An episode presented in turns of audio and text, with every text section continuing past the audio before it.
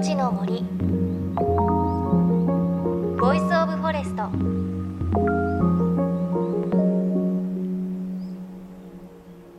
おはようございます。高橋真理恵です。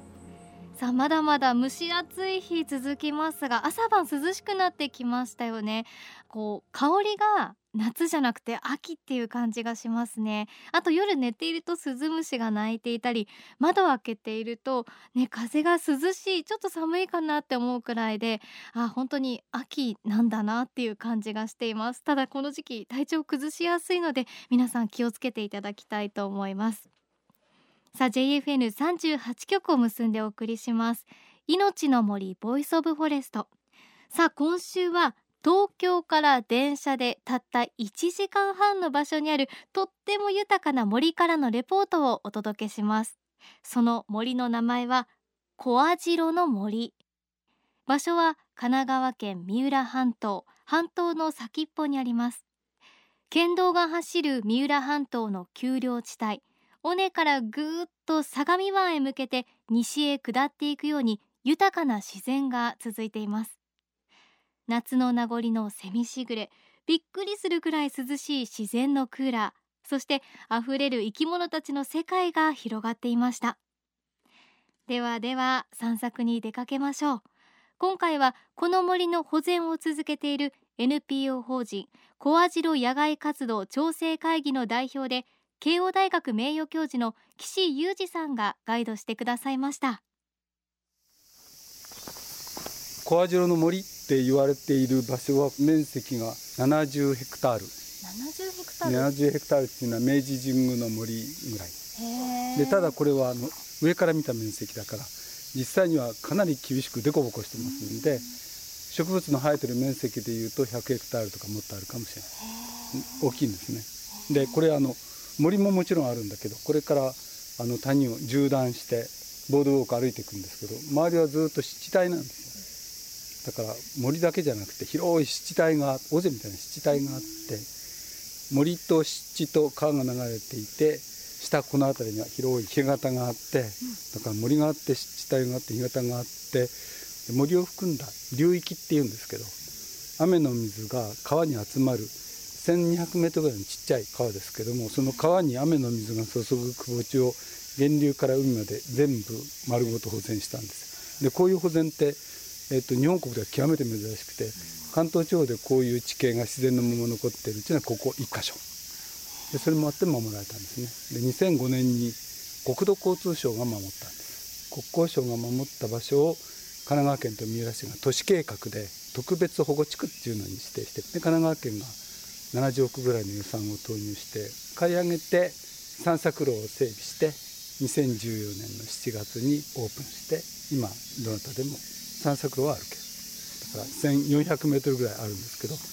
ここたどって源流の森から湿原をたどって海まで行ける。ねそういう場所今からです源流からこう海まで全部楽しめるんそうですね。そうだから例えば多摩川の源流から河口まで行こうと思ったらね。2日じゃ歩けないでしょ、うん。3日4日かかるでしょでこれ圧縮されているからそういう川の始まるあたりから海まで、えー、と早足だったら30分。ゆっくり歩いても1時間から1時間半でその自然の移り変わりが分かっちゃう。そこにたくさん生き物が住んでいて支流が合流すると生態系が変わってまた合流すると変わって合流すると変わってここで景色変わりますよっていうのはもう手に取るように分かる。もちろん生物多様性のサンクチャリみたいなところでもあるんですね。源流から海まで私もちろん歩いたことないので、はいい。ろいろ教えてください、はい。えー、とこれから一気に階段を降りるんですけども、はい。何段階段があるかをはい。みんなで数えながら行こうかっていうのをやるんですでまずこれで1段。一段。これで 2, 段。はい、はい。いきますよ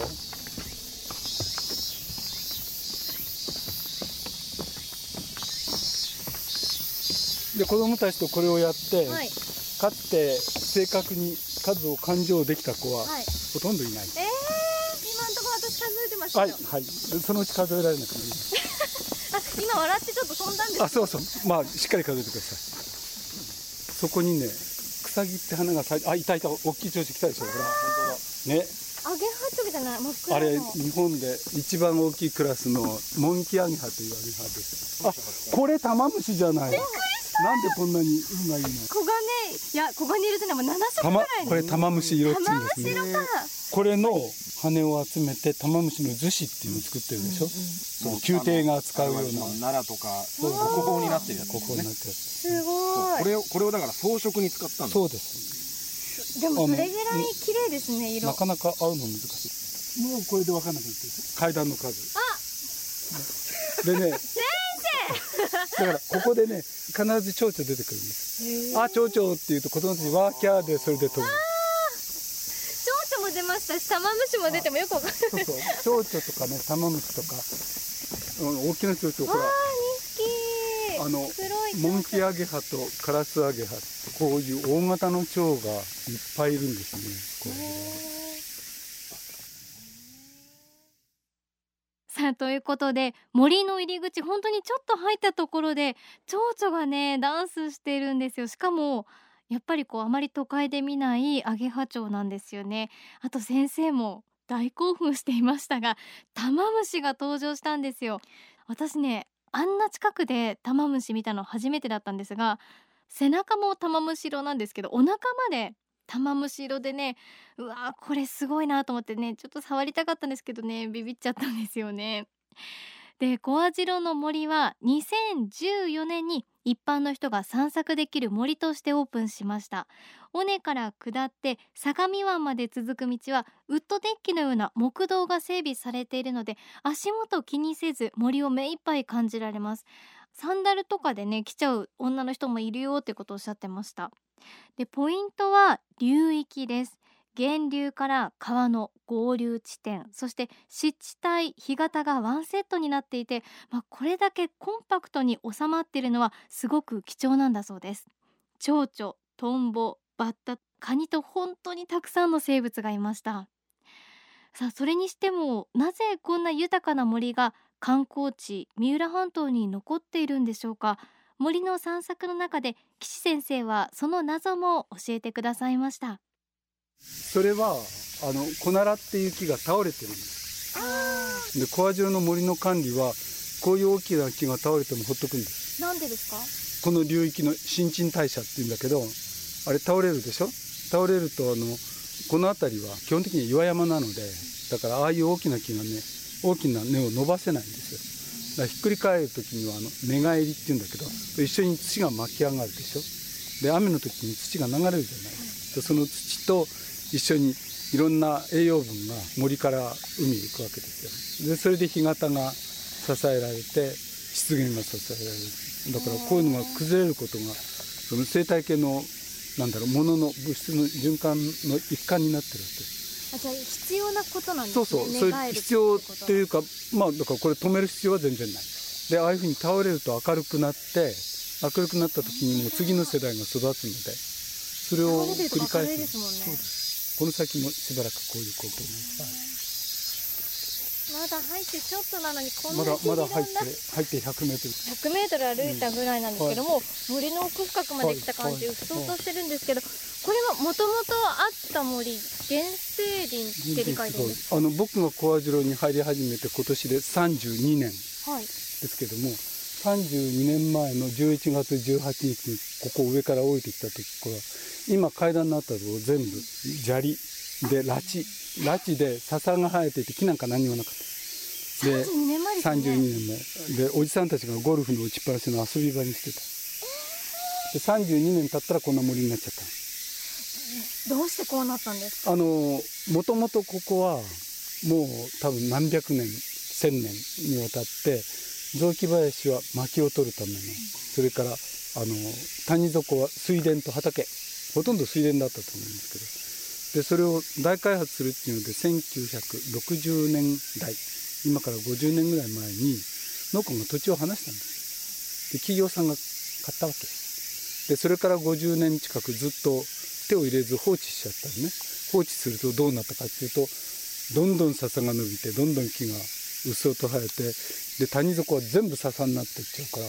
乾燥してホタルもいない蝶々もいないトンボもいない川に魚もいないっていうところになってきちゃったんですね。でそれを今から10年ぐらい前ここがほぼ保全されてもう土地も収容できる大丈夫という状態になって県から、まあ、依頼されて我々があの生き物がたくさん気持ちよく暮らせるように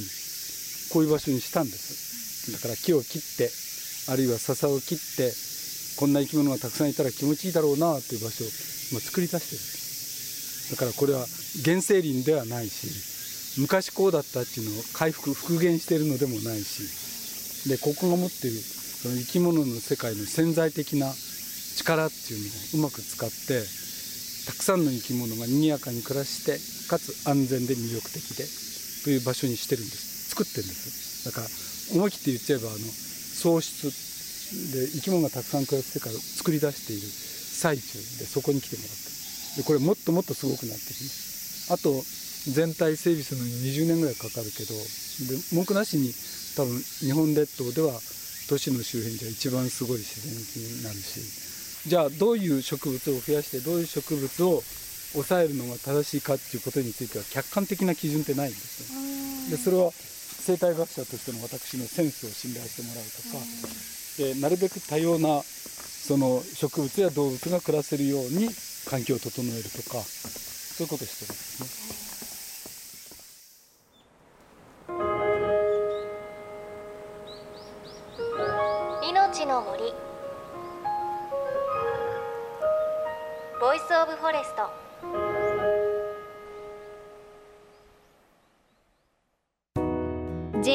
JFN38 局では東日本大震災で被災した沿岸部に津波から命を守る森の防潮堤を作る鎮守の森のプロジェクトを支援する募金を受け付けています。